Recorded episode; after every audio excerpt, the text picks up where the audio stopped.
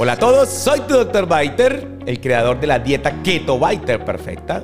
Bienvenidos a mis podcasts.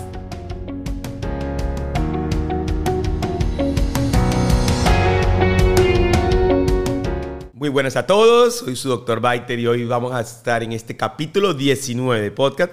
Vamos a hablar de cómo se rompe el ayuno.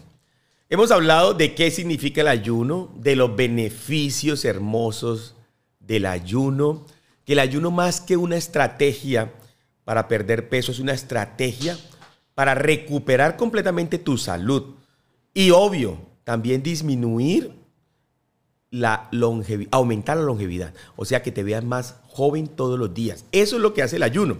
En realidad es un mecanismo hormonal que nos permite aumentar de una forma desmesurada los niveles de hormona de crecimiento para regenerar nuestro cuerpo y vivir más y mejor. Pero además de eso, esas épocas de ayuno hace que tú tengas la insulina abajo y el glucagón arriba y eso permite que tú simplemente todo el tiempo estés ganando vida, ganando salud, venciendo enfermedades. Súper demostrado que es hermoso para el cerebro, para el corazón, para mejorar todos tus índices de riesgo cardiovascular, disminuir la resistencia a la insulina, el síndrome metabólico, todo, todo simplemente haciendo una estrategia que significa no comer nada y no tomar muchas cosas por más de 12 horas.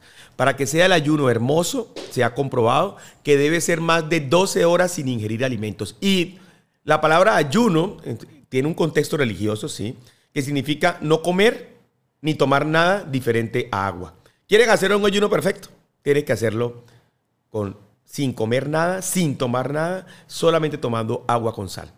Eso es un ayuno. No me vengan con el cuento que es que, doctor Biter, yo me quiero eh, comer un MCT o, o, comer o tomar triglicéridos de cadena media, un poquito de aceite de coco, un poquito de esto, un consomé. No. Prefiero mil veces, y está demostrado que desde el punto de vista científico, que es mucho mejor hacer un ayuno ayunando, solo con agua, y máximo una taza de café sin edulcorante que hacer un ayuno de 18, 24 o 36 horas comiendo otras cosas o tomando otras cosas que tengan energía. Lo más importante del ayuno es no comer nada, pero hacer el ayuno muy bien, sí, va a lograr cosas en 12 horas, pero lo importante, o en 16 o en 18, pero más importante que lo que lograste en 16 y 18 es lo que vas a lograr si perpetúas el ayuno o si rompes muy bien el ayuno y permites que tu cuerpo funcione igualmente bien en las siguientes 12 horas. ¿Qué pasó durante el ayuno desde el punto de vista metabólico y en tu cuerpo? Lo que pasó fue que tú bajaste la insulina y después de ciertos días de ayuno comienza a mejorar tu sensibilidad a la insulina y al mejorarla también pierdes un poquito de la capacidad para que ella aumente de forma gradual su función. Y cuando tú dejas mucho tiempo de activarla, al activarla nuevamente, al romper el ayuno con carbohidratos, esa activación inicial de la insulina es como una bomba. Entonces ahí está el primer secreto. El primer secreto es que el ayuno nunca, nunca se rompe con carbohidratos. Porque si lo rompes carbohidratos, con carbohidratos te vas a enfermar. O sea, no puedes romper el ayuno con un fruto seco, no puedes romper el ayuno menos con arroz, no puedes romper el ayuno con una papa, menos con una fruta. Ojo con esto. O inclusive con una verdura que tenga bastante carbohidrato, que como puede ser un aguacate, o como puede ser, el aguacate es una fruta, o el tomate, que también a veces se considera como una fruta. No es la forma como se rompe el ayuno. Pequeñas cantidades o elevaciones de la insulina pueden lograr grandes cambios negativos en ti. Vienes en un periodo de ayuno súper positivo, en la cual lo importante, además de haber hecho el ayuno, es saber romperlo. Entonces, cuando uno rompe el ayuno, la esencia de romper el ayuno es no activar la insulina. Y eso significa no solamente no comer carbohidratos, sino además de eso comer poquito, porque hay, las proteínas también activan la insulina dependiendo de su cantidad. lo único que no activa la insulina son las grasas, que la activan un 5%, pero las proteínas pueden activarla un 40 o un 45%. Entonces debemos romper el ayuno con algo que yo llamo una grasa proteica o una proteína muy grasosa. ¿Sí? O sea, ¿qué es lo importante? Que no vas a consumir ningún carbohidrato a romper el ayuno. O sea, nada, nada. O sea, ni siquiera una fruta.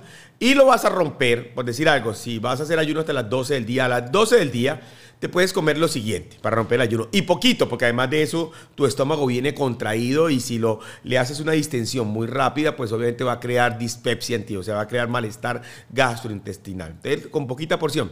Una proteína grasosa es romper el ayuno con dos chicharrones o tres chicharrones. Una proteína grasosa significa romper el ayuno con unos huevos, dos huevos cocidos. Una proteína significa grasosa significa romper el ayuno con un pedazo de queso y un café negro. Y luego de haber roto el ayuno o con un caldo, un consomé, listo, un consomé. Así se rompe un ayuno. Y luego, una hora o dos horas después de romper el ayuno, esta comida inicial se llamaría desayuno, ahí sí pasas a la siguiente comida.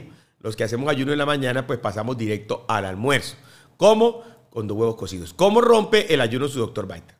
Un día lo rompo con dos huevos cocidos, otro día con un pedazo de queso, otro día con unas lonjas de bacon y así se rompe el ayuno. Nunca de ahorita en adelante cometas el error de romper el ayuno con carbohidratos porque puede terminar por romper abruptamente el proceso y terminar enfermándote y no haciendo el efecto que tú querías que hicieras. Yo no concibo una persona que hace ayuno intermitente por 12 o 16 o 18 horas y que luego las ventanas de comida coma carbohidratos. ¿Por qué? Porque en vez de hacer un efecto bueno, está haciendo un efecto malo en ti. Espero que lo hayas entendido.